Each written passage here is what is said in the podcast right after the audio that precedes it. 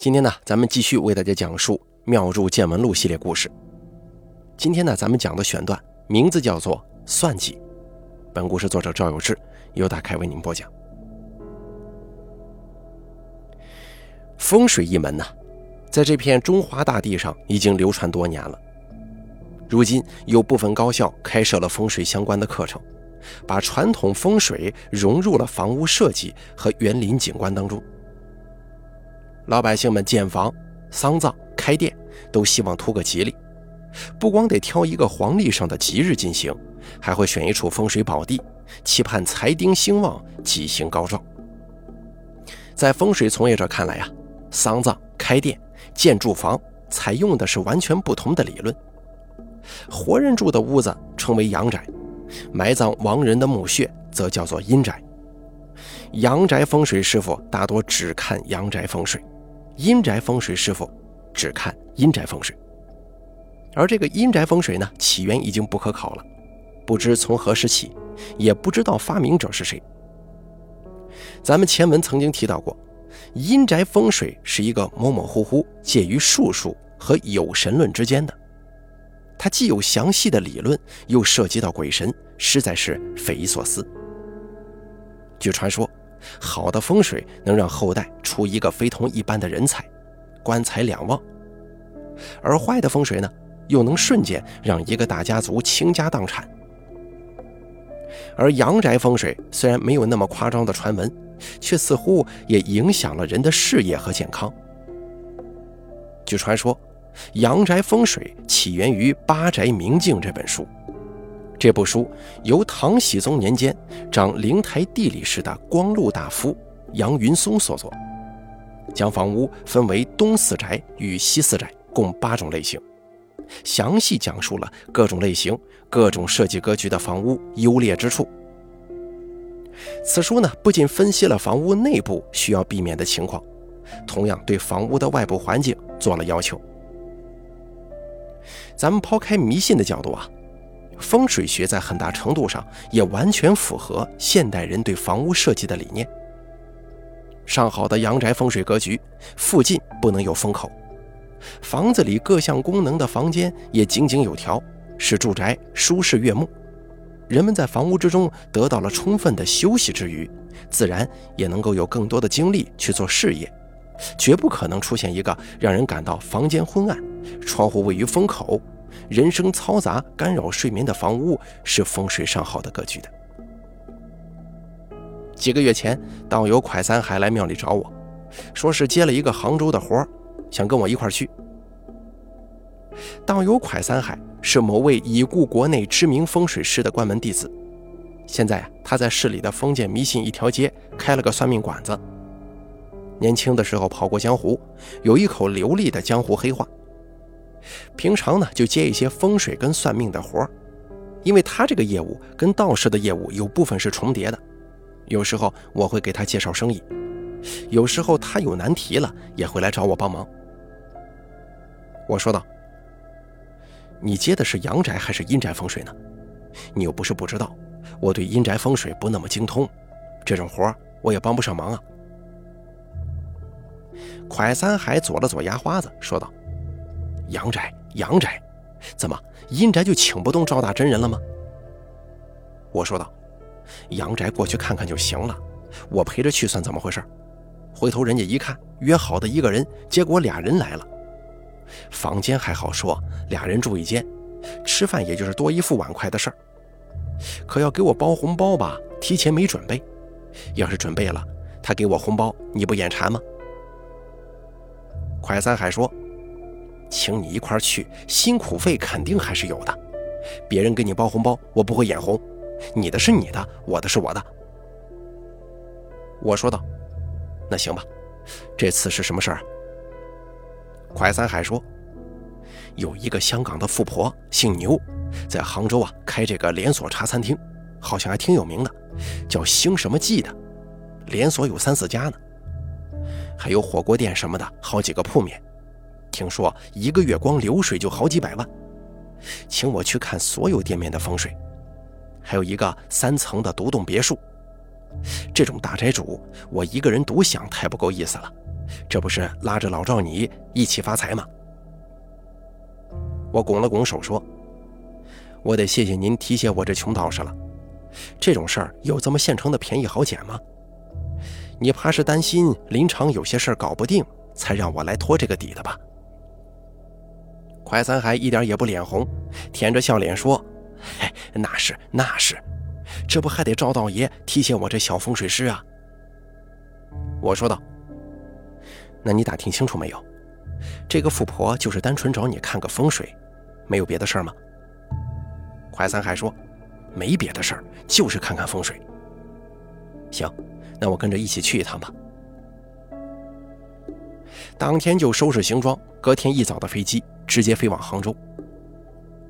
到了机场，我一看乐了。快三还穿了一身特别夸张的唐装，还把压箱底的老罗盘也拿出来了，这架势摆得挺足啊。下了飞机之后，牛女士给快三海打了个电话，说是派了他的司机来接我们。快三海挂了电话，直夸这个牛女士礼数周到。我说道：“你之前没见过人家吗？”快三海说：“没见过，客户介绍的，就说他很有钱，但是脾气不太好。”我说：“那我要价高啊。”客户给帮忙转达了一下，回头跟我说：“人家不在乎钱多钱少，只要准就行。”但我看这不也挺好的吗？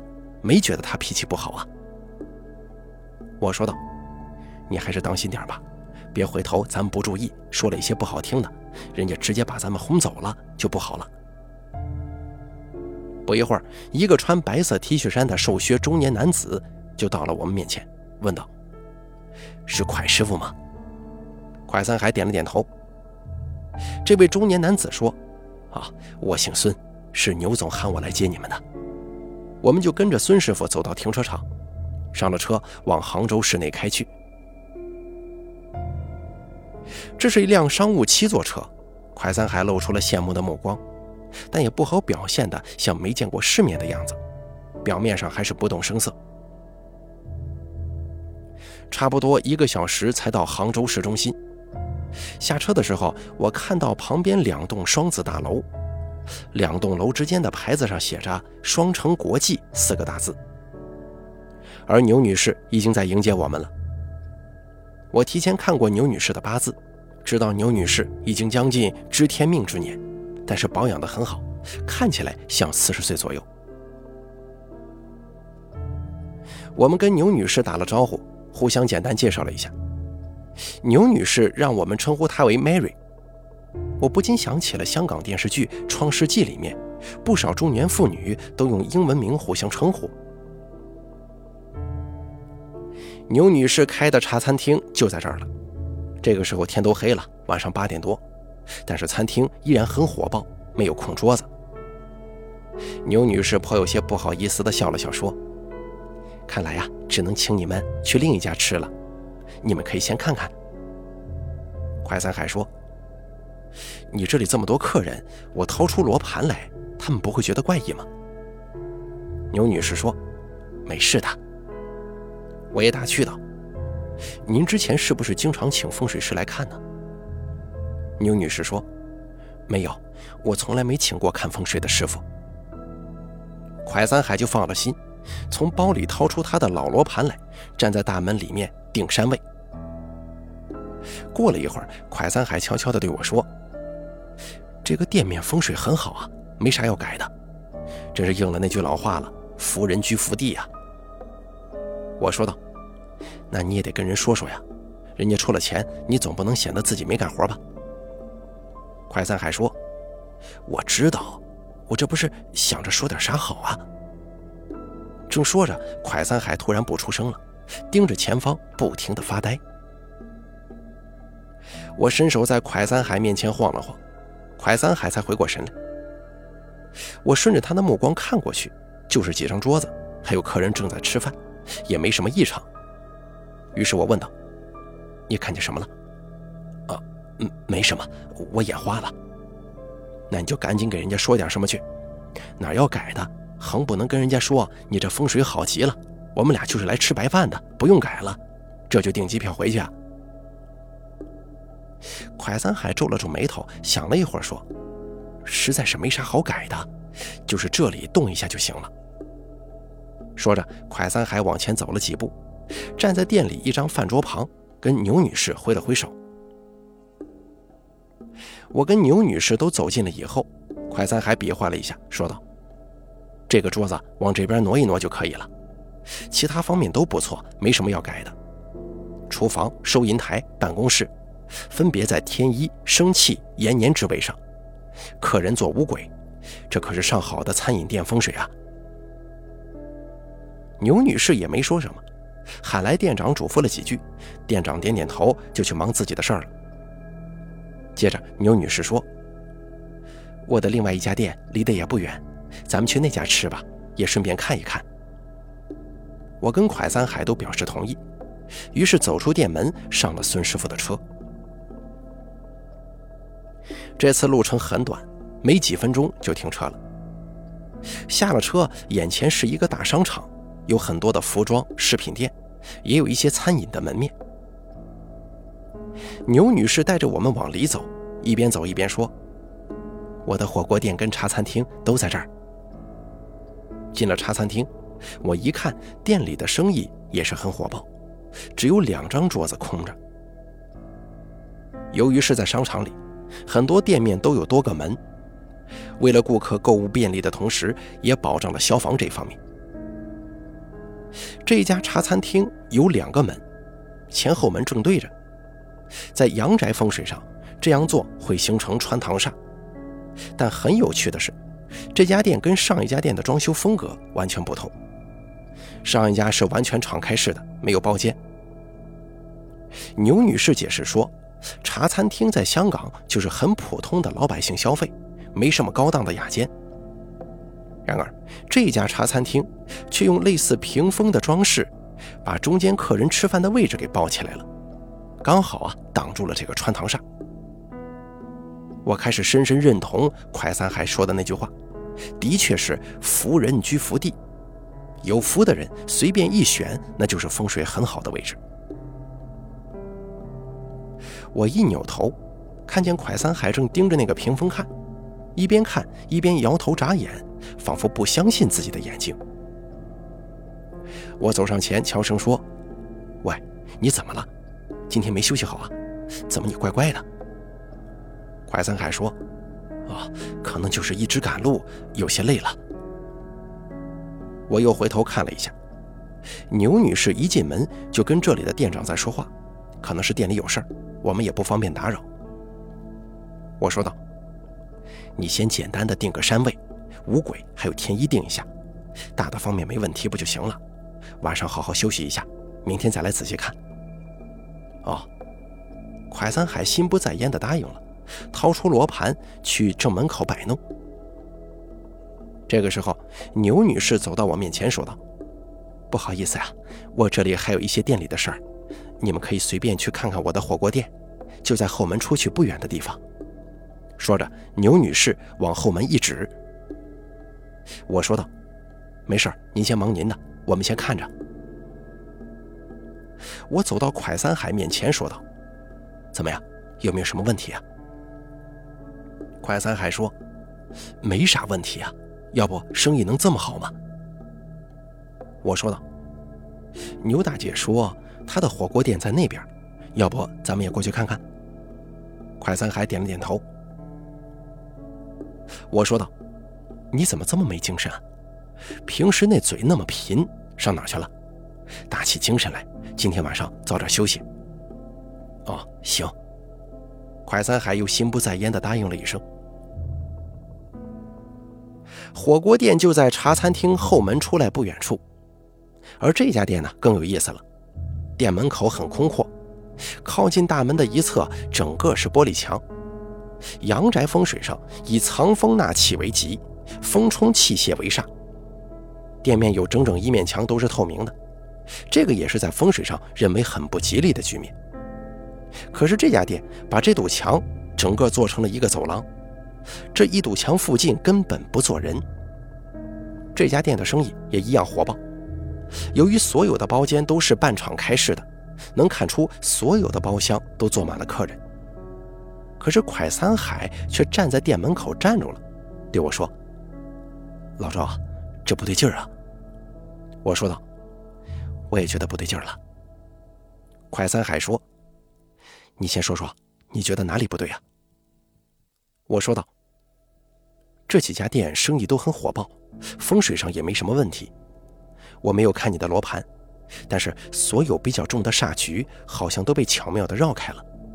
但是听你说，第一家店收银台、厨房跟办公室都在很有利的位置上，估计这两家店也是如此吧。”蒯三海点了点头，示意我继续说。我接着说：“这我就很奇怪了？这么好的风水，这么好的生意，这个牛女士请咱们来干什么呀？你见过几个日子过得蒸蒸日上、如鱼得水的人去你那儿算命的？都是有灾有难了，日子过得不如意了，遇见坎坷艰难了，这才去找你算命。我觉得这个很奇怪，除非他真的是钱多的花不完了。”蒯三海说。这几家店面呢都非常奇怪，你你再等我确认一下。说着，蒯三海又拿出罗盘来，站在玻璃走廊门前量了一下。只见蒯三海一跺脚，示意我过去。我走过去，蒯三海指着罗盘跟我说：“你看到没有？又他奶奶的是这个样子。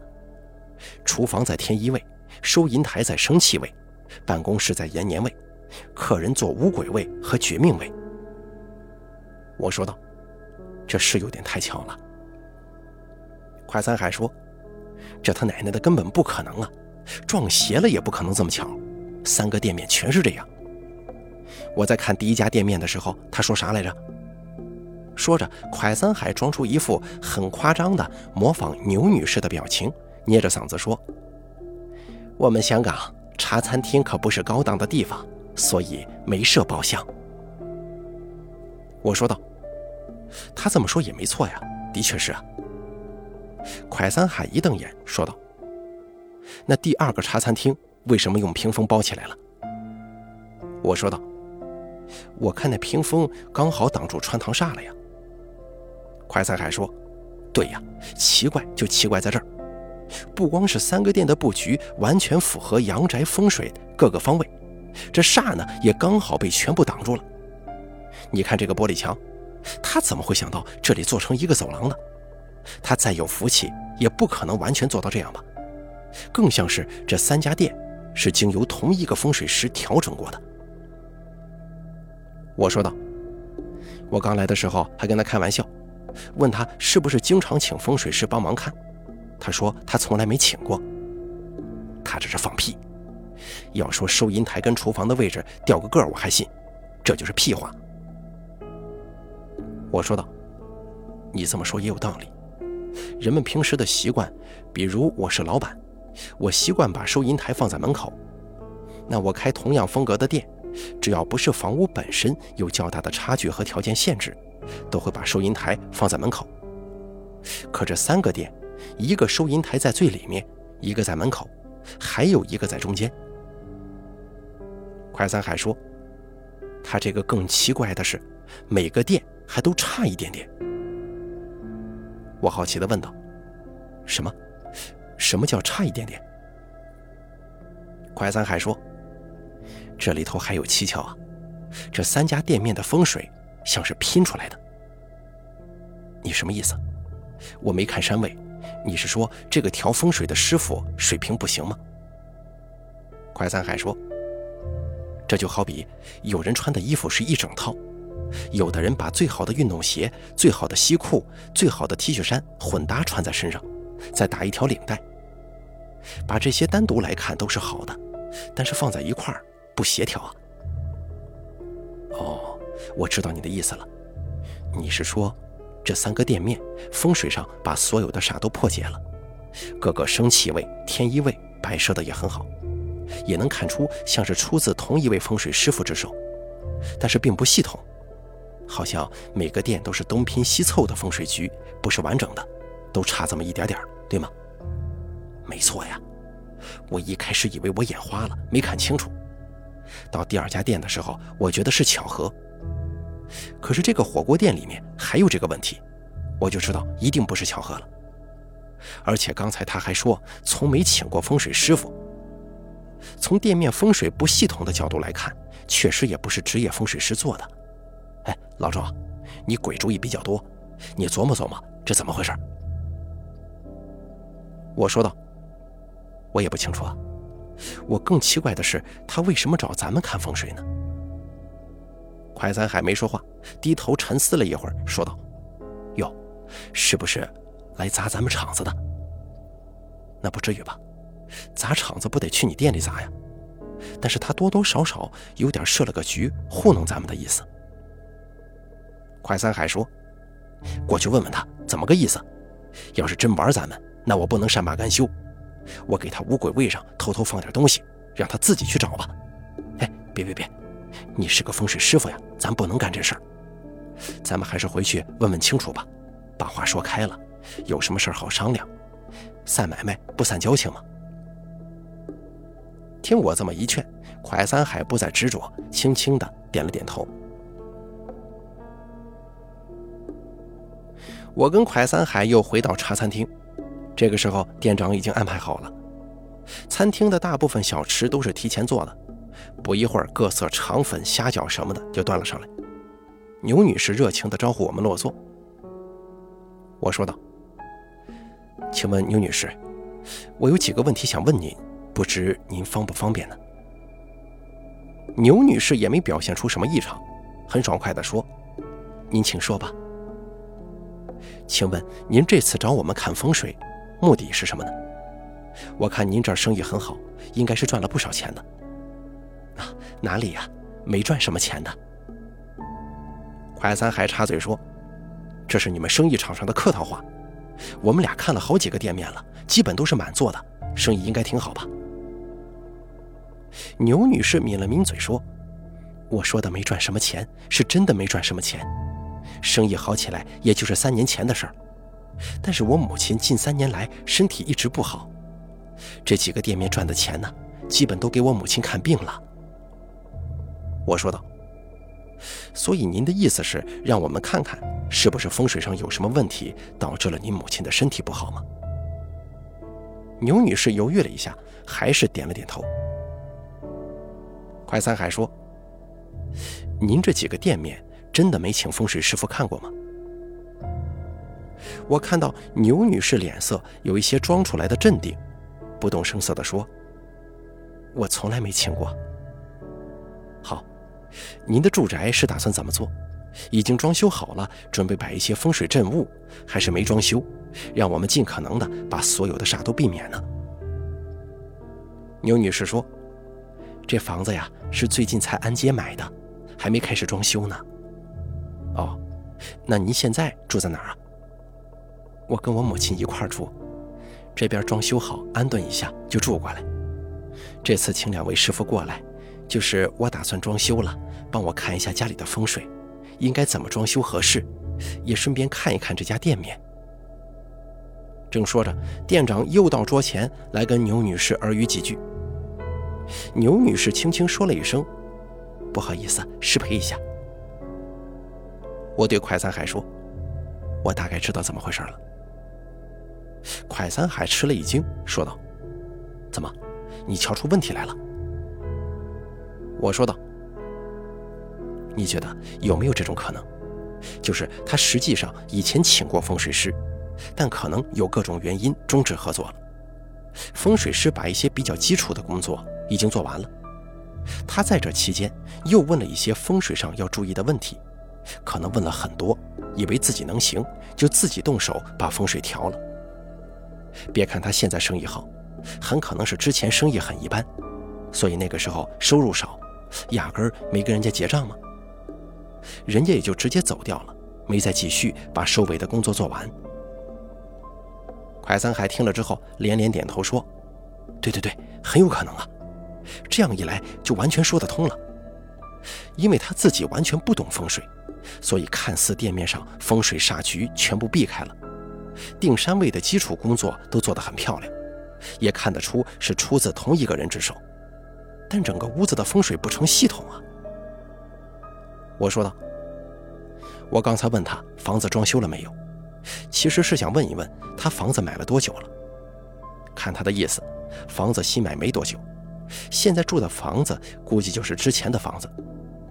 也就是说，之前那个风水师傅可能在做那个房子的风水，还没有来得及做完，比较关键的一步还没动手，就已经被他辞退了。店面咱们都看过了，没什么问题，生意也的确很旺。快三海说。他估计啊是不好意思承认自己找过一个风水师傅，没给人家钱，怕咱们觉得抠门吧。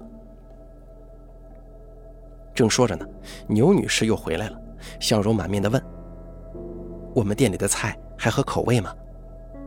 我说道：“饭菜都很不错，但是牛女士，我跟蒯师傅认为，你这三个店面是肯定找过风水师看过的，很可能因为你们之间有什么矛盾，终止合作了。”所以，整个店面的风水不成系统，却又避免了所有的煞局。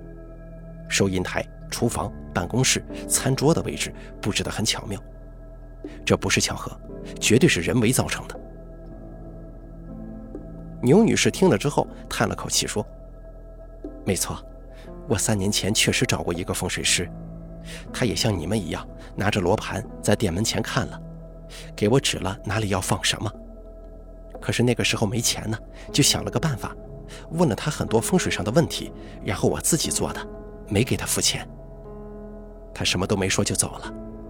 之后生意确实好起来了，可是我妈妈没多久就病了，所以我害怕是不是他生气了，暗中对我做了什么手脚。但是店面也不能随便换呢，一次都是签两年、三年的合同。房子马上这就装修好，搬进去住。这次呢，也是希望你们能够帮我看一下，他是不是动了手脚。至于价钱嘛，之前跟蒯师傅都谈过了，按照每平米八十块钱算。我说道：“先失陪一下。”说着，我拉起蒯三海就往后门走。蒯三海说：“你要干什么？”我说道：“这个活咱们做不了。”啊？为啥呀？你想啊。他请个风水师傅，活干了，没给人家钱，还怀疑别人做了手脚。要是他真的动了什么手脚，绝对不会放过店面的。可是店面里没有问题，你要是给他改了，那之前那个风水师傅他的委屈，跟谁说去？快三海一拍脑门说道：“对呀，这样不是把同行给坑了吗？”我说道：“你的客户，你做决定吧。你说做，你在这里做。”我回酒店等你。你要说不做了，明天订票，咱们回去。蒯三海狠狠地用手抹了抹脸，咬了咬牙说：“妈的，我也得维护一回咱们行业的尊严呢，不能老是想着赚钱。这活我不干了。”我拍了拍蒯三海的肩膀，说道：“这才对嘛！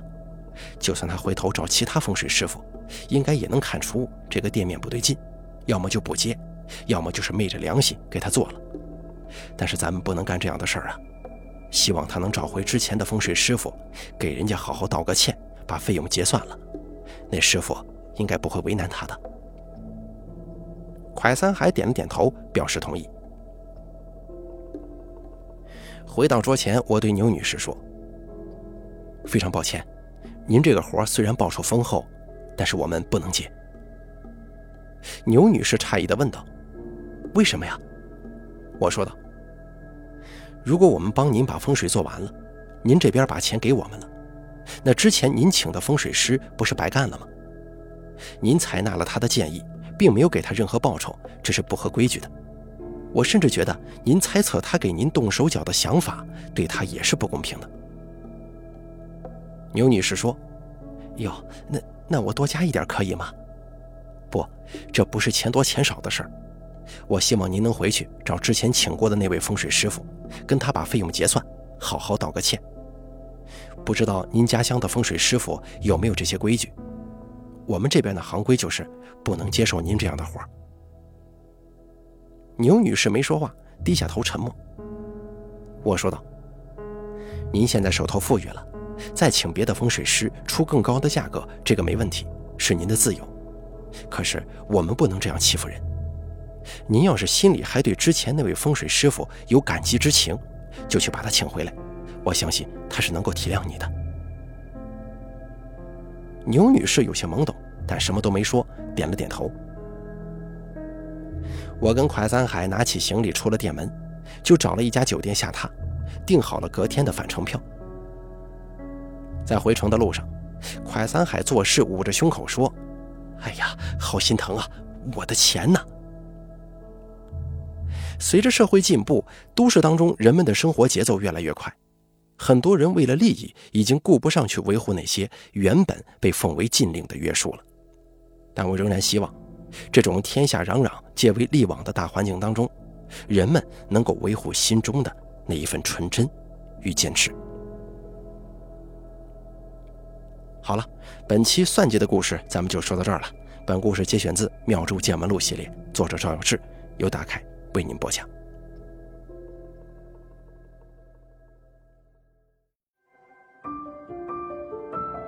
本期故事演播完毕。想要了解大凯更多的精彩内容，敬请关注微信公众账号“大凯说”。感谢您的收听。